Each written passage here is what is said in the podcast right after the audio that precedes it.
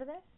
Mi nombre es Mónica Rangel Villafranco y sean bienvenidos al podcast Sustentabilidad Regional. El episodio del día es para la asignatura de Biología Experimental y el tema que trataremos es Botánica Básica. La instrucción es fácil de seguir. Primero descarga la presentación PD en PDF que fue enviada. Segundo, escuchar el podcast al tiempo que ves la presentación. Yo indicaré el momento de cambiar la diapositiva y finalmente acudir a la página web vinculada y contestar el forms sobre el episodio. Esto es muy importante para poder dar seguimiento a su calificación. Pues bien, ya casi terminamos las sesiones de la materia, solamente falta este podcast y uno más. Vamos a empezar con botánica eh, básica. Y en esta, la primera diapositiva que ustedes ven, pues es la de presentación y esta imagen, pues está, esta diapositiva está llena de imágenes de grupos de plantas representativos, ¿no? Vamos a darle la siguiente, por favor. Dice la clasificación de las plantas vasculares. Esta clase va a ser muy importante para el resto de su formación porque muchos de los nombres y características que se resaltarán en esta presentación pues nos permitirán ir conociendo, manejando y eh, regulando su formación y el uso de los recursos naturales a lo largo de esta. Pongan atención, tomen apuntes, por favor. Las plantas vasculares son llamadas aquellas como árboles, hierbas, helechos, eh, los helechos, ¿no? Plantas con flor son los que vamos a tener un sistema vascular. Estas plantas representan alrededor del 80% de todas las plantas del planeta. Estas van a tener un tejido especializado en sus tallos que les va a permitir transportar el agua y los nutrientes a toda la planta. Esto permite que la planta crezca hasta alcanzar un tamaño más grande. También se caracterizan por sus fases reproductivas, ya que las plantas vasculares en la generación eh, van a tener predominantemente el esporofito y va a ser la fase dominante. Las plantas vasculares se dividen en tres grupos, plantas vasculares sin semilla, como helechos, colas de caballo y licopodios, y plantas vasculares con semillas desnudas, como las coníferas, plantas vasculares de semillas protegidas, plantas de floración, hierbas y árboles de hojas caducifolias. Podemos darle la que sigue, por favor. Entonces lo que vemos en esta diapositiva es un esquema donde están precisamente divididas las plantas vasculares en dos grandes grupos, que van a ser los más importantes y que esos grupos necesitan aprendérselos ustedes. Las angiospermas, que van a ser las plantas que van a presentar flor y que estas a su vez se van a dividir en dos grupos, que van a ser las monocotiledóneas y los dicotiledóneas. Las monocotiledóneas, como el nombre indica, pues solamente van a presentar un cotiledón. Y ustedes me van a decir, ¿qué demonios es eso? Bueno, todo mundo nos hemos comido un maíz y hemos visto que cuando nosotros nos lo comemos, esta semillita pues no tiene más que una sola forma en que se divide. Pero todos nos hemos también comido un frijol y cuando lo dividimos se parte en dos partes sin que nosotros hagamos mayor circunstancia o fuerza sobre la semilla. Lo que estamos viendo en uno, cuando se dividen las dos partes del frijol, son los dos cotiledones que van a ser las reservas alimenticias para el embrión, que es esa parte chiquitita siempre que se ve cuando se desbarata. Mientras que el maíz solamente va a presentar un cotiledón, una parte o un almacén de estas reservas energéticas para su embrión.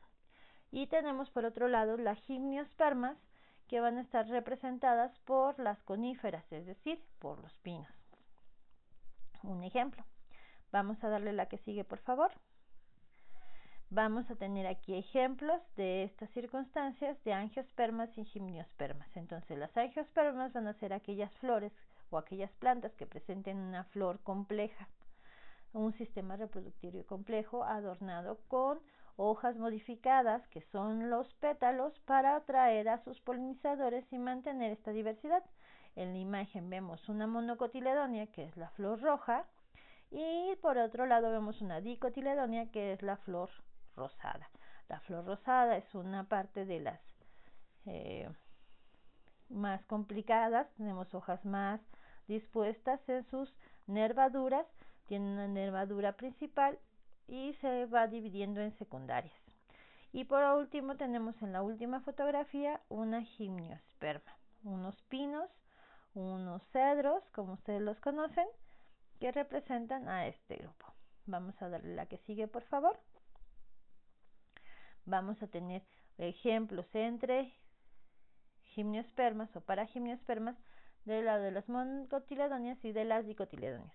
En la parte superior tenemos dos ejemplos de monocotiledóneas que me encantan, que son las orquídeas, y vamos a ver que sus hojas tienen una nervadura central y no presentan nervaduras como redes, son verticales, son paralelas estas nervaduras, perdón, mientras que en las angiospermas dicotiledóneas vamos a tener flores un poco más complejas, con más elementos.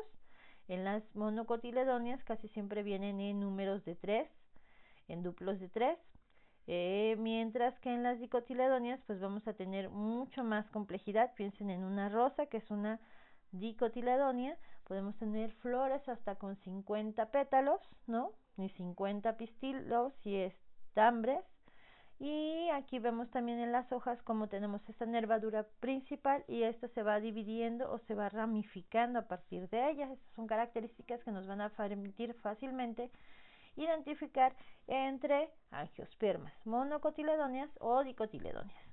Vamos a darle la que sigue, por favor.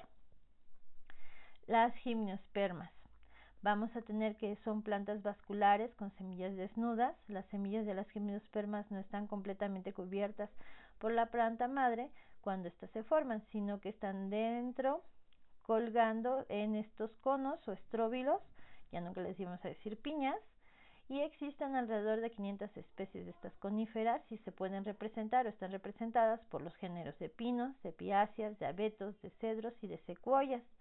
Estos árboles son muy viejos, que aparecieron en el Carbonífero y fueron la flora dominante durante toda una hebra geológica.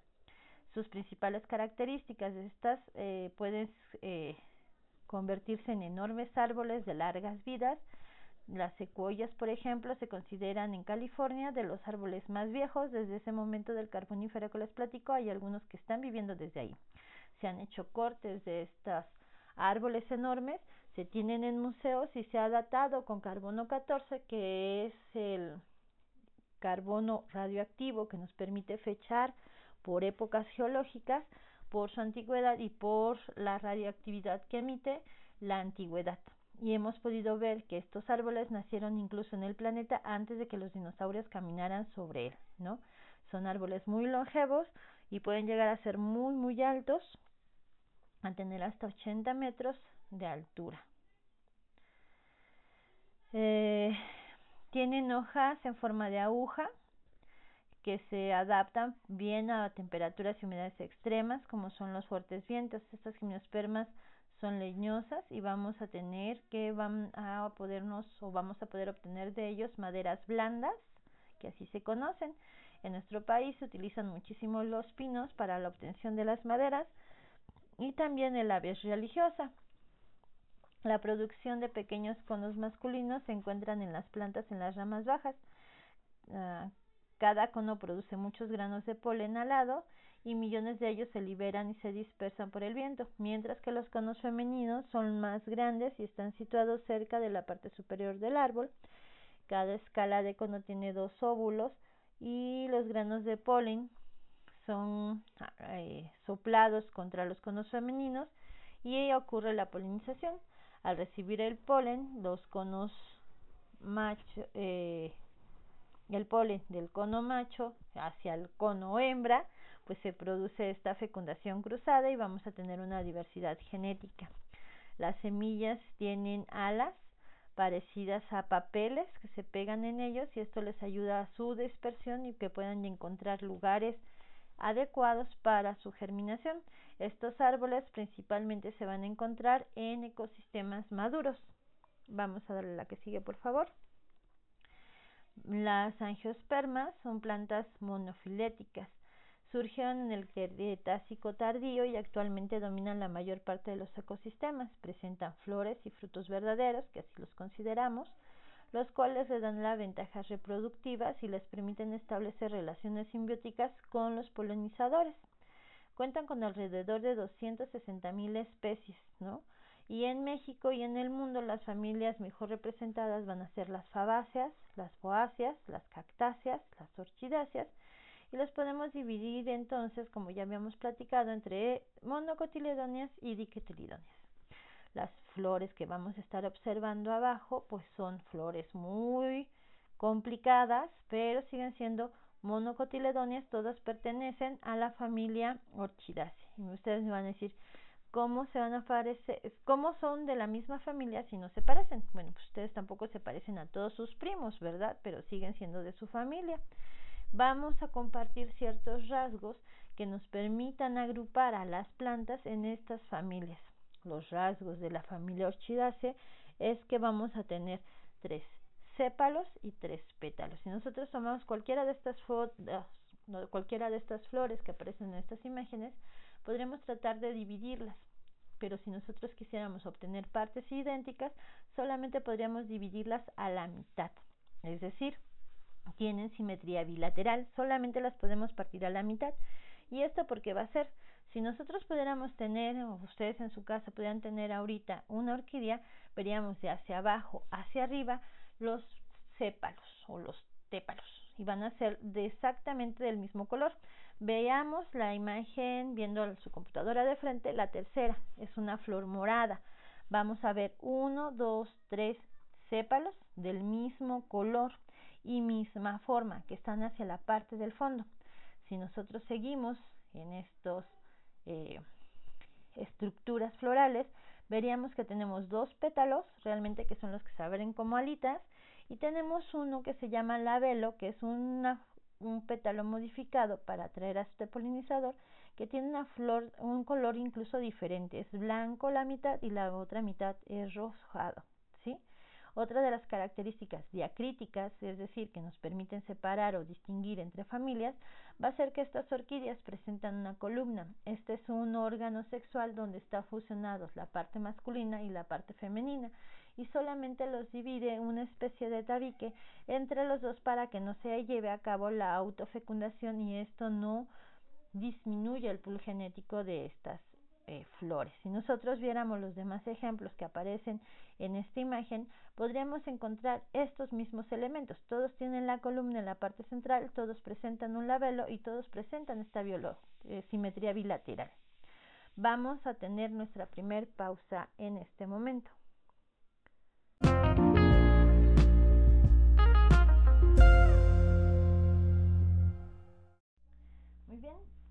Vamos a darle la que sigue por favor y entonces vamos a ver otro de los grupos muy característicos que son las cactáceas. ¿Cómo vamos a poder nosotros distinguir si tienen hasta diferentes formas y cuerpos, no? Vemos aquí en, estima, en esta diapositiva cuatro imágenes y no parecerían que pertenecen a la misma familia, pero comparten características diacríticas. Esas características diacríticas van a ser la presencia de un tallo fotosintético, la ausencia de hojas, la presencia de espinas, que es una modificación que surge en esta familia para poder tener una resistencia mayor a los procesos de deshidratación, ya que la mayoría de ellas pues vive en lugares o zonas semidesérticas. Vamos a tener la presencia de areolas, donde es el punto donde van surgiendo pues estas espinas, modificaciones o hojas modificadas. Si nosotros recordamos o hemos limpiado en algún momento un opal, veremos que estas areolas están cubiertas incluso por una espina un poco más grande y en la parte chiquita pues tenemos muchísimas espinas que si no ponemos atención pues son las que realmente se clavan y son muy difíciles de remover. Eso es para protección de la especie y para una adaptación a estas condiciones ambientales en donde ya se desarrollan. Vamos a dar las que sigue, por favor. Si en algún momento, cuando regresemos, eh, quieren ustedes conocer una cactácea primitiva, todavía tenemos, nos regalaron un esqueje de una de ellas y presenta hojas, ¿no? Pero es una cactácea, a pesar que es una enredadera, su forma de vida porque presenta estas areolas precisamente. Vamos a darle la que sigue, por favor. Vamos a tener que las monocotiledóneas van a estar incluyendo los lirios, a las palmas, al maíz, que fue nuestro ejemplo, al arroz, a la avena, ¿no? Van a ser generalmente herbáceas con flores divididas en tres partes, ya habíamos hablado un poco con esto con lo de las orquídeas, van a tener nervaduras paralelas, que es lo que les platicaba de las venas, eh, la venación en las hojas, los paquetes de vasculares van a estar dispersos en el tallo y van a presentar precisamente un cotiledón. Eh, las dicotiledonias son plantas herbáceas leñosas que incluyen arces, guisantes, cactáceas, ranunculáceas y frutas comúnmente. Estas van a estar divididas en cuatro o cinco partes, van a tener un patrón mayor de división de estas flores. Las venas van a estar presentes en paquetes a lo largo de las hojas y de los tallos. Los paquetes vasculares van a estar generalmente puestos o dispuestos en círculos de un punto y van a presentar dos cotiledones. En la imagen lo que podemos observar pues son ejemplos precisamente de estas venaciones paralelas. En la hoja más grande, que es la que se ve en la parte superior de la imagen, y la que está hacia su izquierda, vamos a estar viendo precisamente estas nervaduras paralelas. Y la otra, pues vamos a tener eh, paralelas, pero vamos a verla con mayor detalle y vamos a ver que estas se ramifican en nervaduras secundarias. Vamos a darle la que sigue, por favor. Aquí vemos exactamente el ejemplo del frijolito que les tenía. Acuérdense que siempre tiene esta cubierta como negrita o la de colorcito que vamos a estar pretendiendo ahí. Y vamos a tener precisamente nuestro embrión, que es esta parte chiquitita, es el bebé de la plantita, ¿no? Vamos a tener su plúmula, su micropilio, que es el que va a permitir la entrada del agua para que esta semilla se hidrate, se inviva y comience el embrión a tener una actividad celular.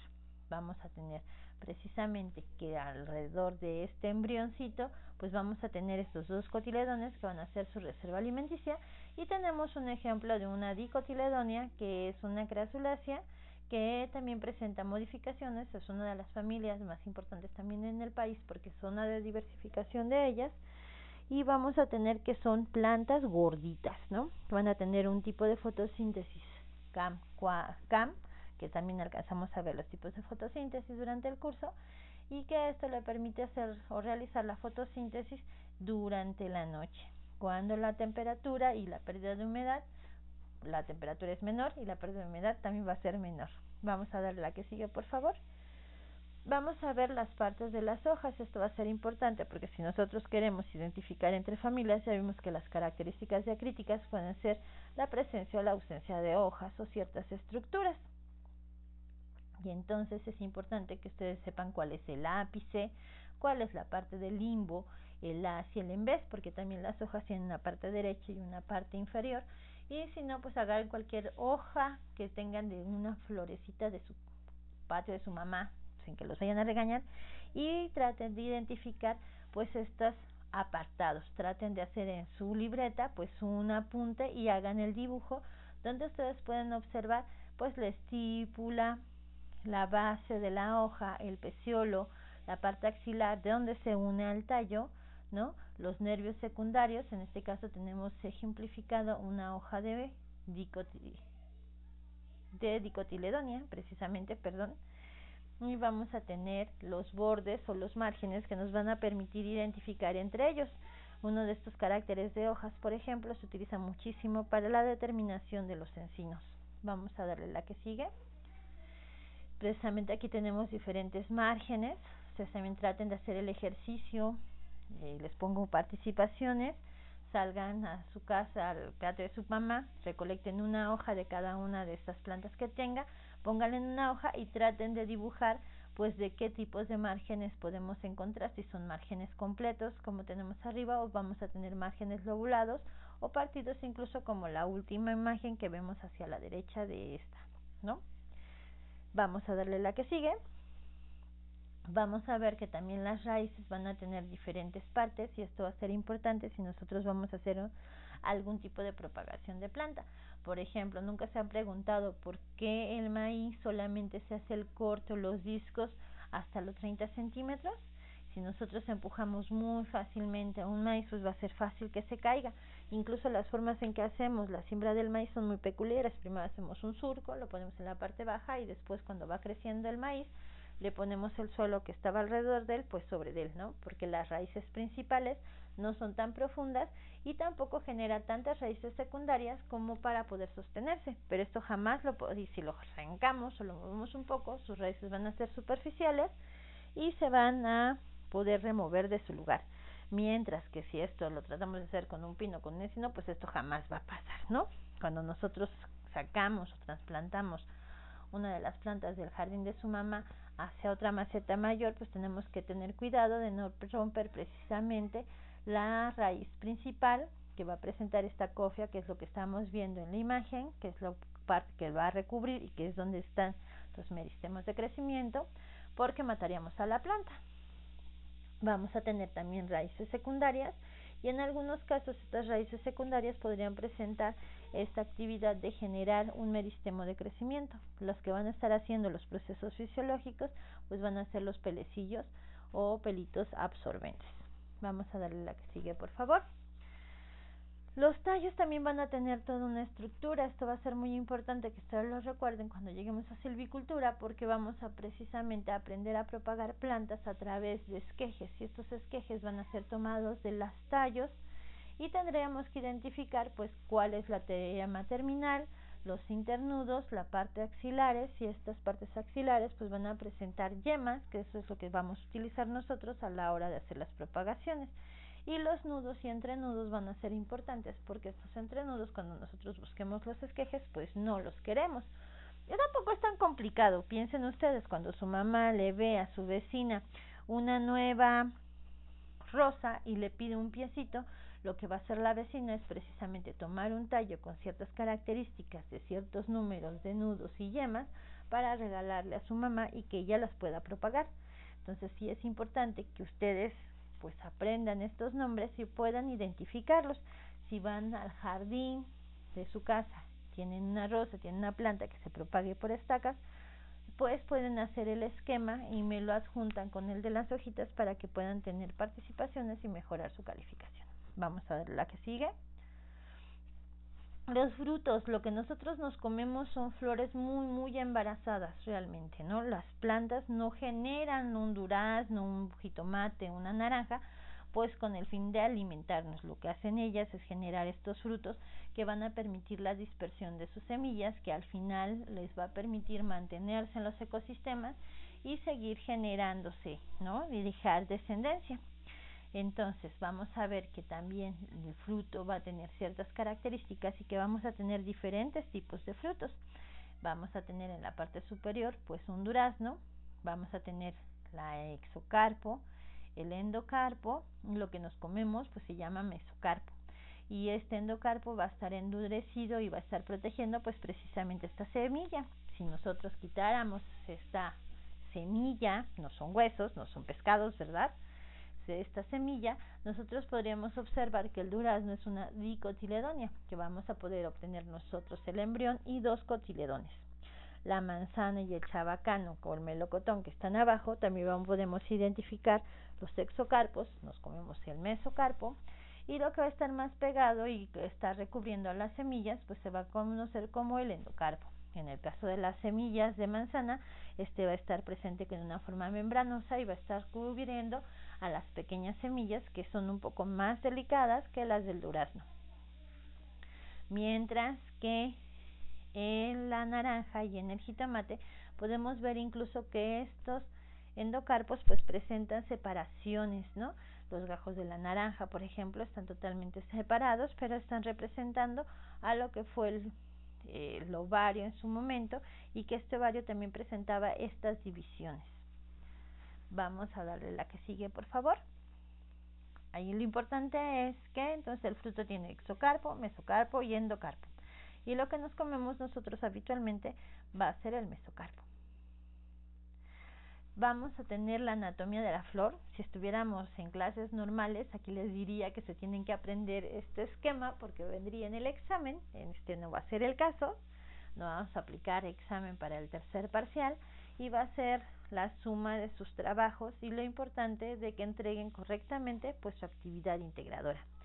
Vamos a tener que este esquema lo estés viendo y analizando desde la primaria y que va a ser muy importante porque también esto los vamos a esta anatomía floral nos va a permitir dividir los grupos de plantas y ponerles nombres científicos a estas plantas. Y hablamos que el nombre científico va a ser muy muy importante. Vamos a pensar desde el pedúnculo, vamos a subir, vamos a tener el cáliz que va a estar compuesto por los sépalos. Si tuviéramos una rosa, lo pueden ir desbaratando, ir observando pues estos filamentos, estas partes, ¿no?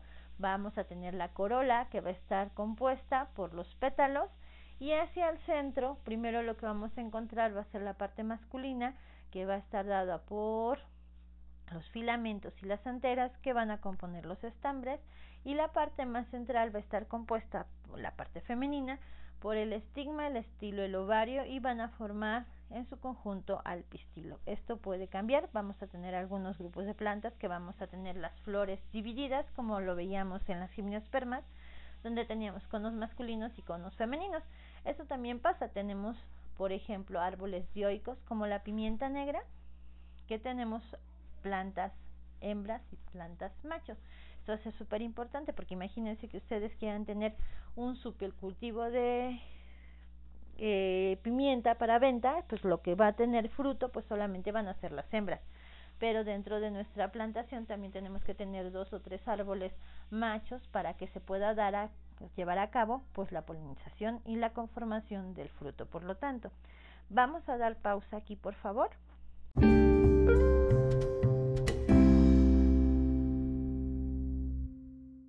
Vamos a continuar. Entonces veíamos que esta anatomía de la flor no solamente me va a permitir a mí identificar los grupos o familias a las que pertenece la planta que yo voy a identificar, sino incluso también a presentar o a pensar plantaciones y manejos de estos recursos. Por ejemplo, también en la calabaza tenemos plantas macho y plantas hembra. Deberían buscar, ahora que sea época, y curiosear y desbaratar antes de que nos comamos la flor de la calabaza si se están comiendo flores hembra o flores macho. Vamos a darle la que sigue, por favor. Es otro esquema donde se ve a mayor detalle esta circunstancia. Decíamos nosotros que el jitomate puede partirse en tres o en cuatro y esto va a depender de los carpelos, que es la parte donde se va a estar dividiendo el óvulo. Y van a estar pegados hacia el centro pues los, eh, los óvulos y estos van a ser los que se van a transformar pues posteriormente pues en el embrión que nosotros podemos eh, utilizar para su propagación. Entonces vemos la misma circunstancia a mayor detalle el gineceo, que es la parte femenina, y el androceo, que es la parte masculina o estambre, ¿no? Que van a estar compuestos, ya dijimos, por el filamento y por las anteras. En las anteras van a estar presentes pues los granos de polen, que es donde vamos a tener la información genética masculina que va a ser la que regularmente va a ser transportada por el viento o por algún polinizador hacia la parte femenina. La parte femenina en la parte superior del estigma pues va a ser pegajosa, va a presentar ciertos atrayentes eh, oloríficos para atraer a los polinizadores y que entonces se lleva a cabo pues la entrecruza genética. Vamos a darle la que sigue por favor vamos a comenzar a analizar o vamos a tratar de identificar eh, las partes, estos eh, sépalos, que y veíamos que está el peciolo, donde se apoya, se une la flor hacia el resto de la planta, y el primer eh, verticelo que vamos a observar, pues van a ser el cáliz, que va a estar conformado precisamente por los sépalos. Este es un conjunto, forman la parte más exterior y se va a denominar cáliz y va a proteger al resto de los organelos o de estas hojas modificadas que conforman órganos reproductores especializados para la atracción de sus polinizadores que conocemos como flores. Las flores no son nada más que hojas modificadas y al final los frutos que ustedes y yo me como pues van a ser flores muy muy embarazadas, ¿no? Entonces empecemos a ver y entender y a desbaratar sus flores. Si tienen una por ahí, vayan tratando de seguir y de desbaratarla y revisar estas estructuras. Si estuviéramos en la escuela, pues estaríamos llevando a cabo una práctica. pero lo pueden hacer en su casa muy bien. Tenemos flores en el patio, este, pídanle permiso a su mamá, no los vayan a cortar sin permiso. Y entonces vamos a ver que los sépalos van a conformar el cáliz y que va a ser la parte más externa y que va a tener la función de proteger el resto de las estructuras florales. Pueden ser semejantes en color incluso a los pétalos y van a poseer colores muy intensos.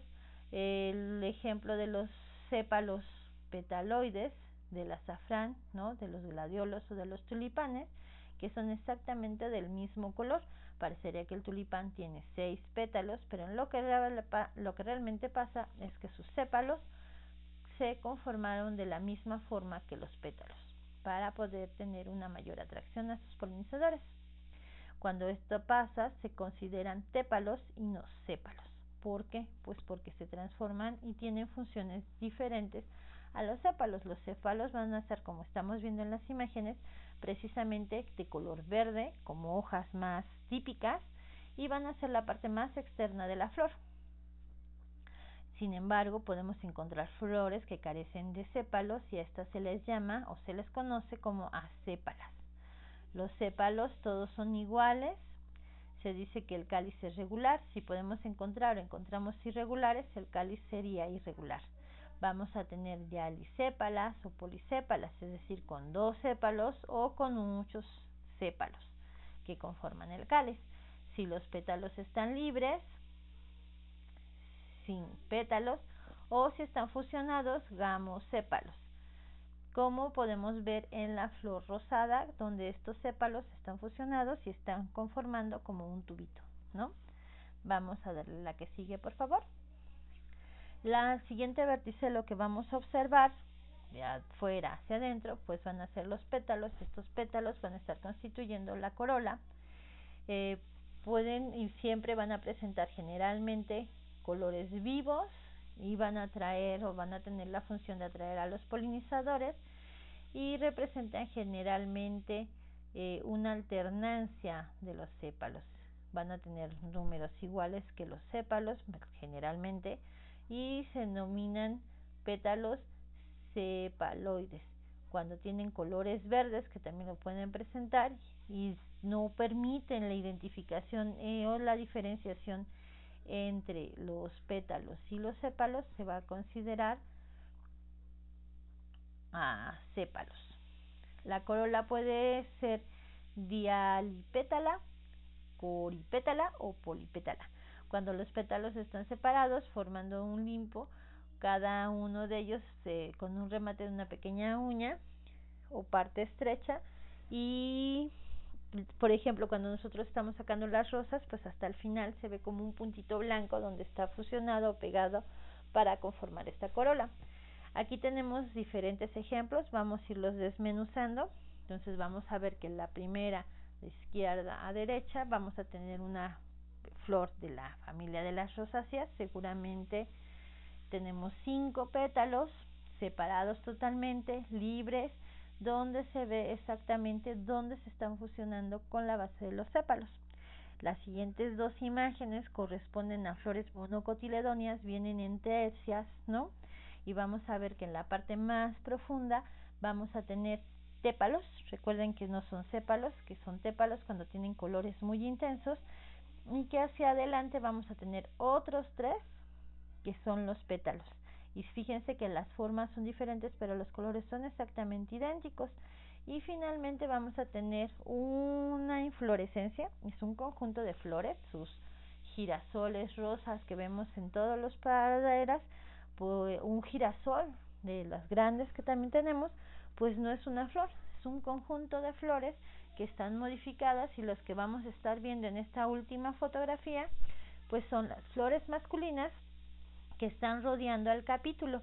Y cuando nosotros observamos esto estamos viendo a un representante de la familia de las composites o de las compuestas. Entonces podemos ver que estos caracteres nos permiten rápidamente darnos cuenta uno que son angiospermas dos si son dicotiledonas o monocotiledóneas los dos extremos son dicotiledóneas y la parte central son monocotiledóneas de la imagen, que me pueden permitir a mí también comenzar a hacer, o sea, conocer la estructura de la flor y poder llevar hasta familias estas circunstancias. ¿no? Yo les dije que la primera imagen que analizamos pues era de la familia de las rosáceas. ¿Y yo cómo supe esto? Por la disposición de los pétalos y por su número. Vamos a la que sigue, por favor. Viene aquí que estas flores van a presentar formas regulares y podemos dividirlos, como yo les decía, a la mitad, ¿no? De esta, como decíamos, de las orquídeas, que solamente las puedo dividir a la mitad, o que pueden tener una simetría radial. Entonces, lo que podemos rescatar de estas diapositivas que ustedes están observando, aparte de la información que trae, por supuesto, pues que esta simetría radial se va a considerar sigomorfa, mientras que la simetría bilateral se va a llamar asimétricas, ¿sí? Y estas van a ser características diacríticas muy importantes para nosotros poder rápidamente encontrar a qué familias pertenecen. Vamos a darle la que sigue, por favor. Y aquí está el ejemplo. Está la orquídea nuevamente, una laelia, que tiene los de abajo, tres, nuevamente de tres, tiene tres tépalos, hacia arriba tiene dos pétalos y un labelo o un pétalo modificado. Del otro lado tenemos una inflorescencia en un vela, ¿sí? están todas unidas y nosotros vemos que están fusionados los pétalos y que tiene una simetría radial. Vamos a ver la que sigue, por favor vamos a tener conjuntos de inflorescencias y estos van a ser muy importantes. En la fotografía que ustedes están viendo o en la diapositiva que ustedes están viendo, pues vemos diferentes tipos de inflorescencias. Piensen ahora, están floreando o floreciendo, perdón, los capulines y estos van a tener en racimos, ¿no? Como están ahí colgados, todos unidos y acumuladitos. Tenemos lo que les decía que parecen como un belíferas, ¿no? pequeñas sombrillitas donde todas las flores están unidas hacia la base y tenemos los de capítulo que les decía que las flores masculinas como el girasol van a estar hacia afuera y las de adentro van a ser las femeninas. Traten de identificar algunos ejemplos de estos en su jardín. Pueden hacer el reporte, ya tienen una participación por los bordes de las hojas, otra participación por el esquema de los tallos, otra participación sería si ustedes son capaces de identificar pues las formas de inflorescencias que pueden encontrar en sus jardines. Vamos a darle la que sigue, por favor. Otro esquema de este tipo de inflorescencias que vamos a poder tener muy complicadas o muy complejas como estamos viendo aquí, ¿no? Que es la inflorescencia de la inflorescencia y todos unidos. La que sigue, por favor. Tarea esta pues traten de buscarla. Sería nuevamente otra participación. A algunos les hace falta para aumentar su calificación, tal vez no en este último parcial, pero sí en los anteriores.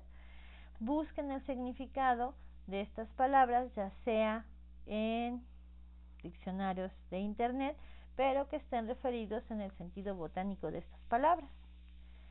Y con esto estaríamos terminando esta clase de botánica experimental. Me gustaría que en algún momento, cuando regresemos, pudiéramos hacer pues esta división, este desmenuzada de las flores para que ustedes puedan ver todos los verticelos y darles algunas características diacríticas por familia para que ustedes las puedan identificar más allá de las que vimos en esta sesión por podcast de las orquídeas, orquidaceae, de las cactáceas y de las compositae. ¿sí?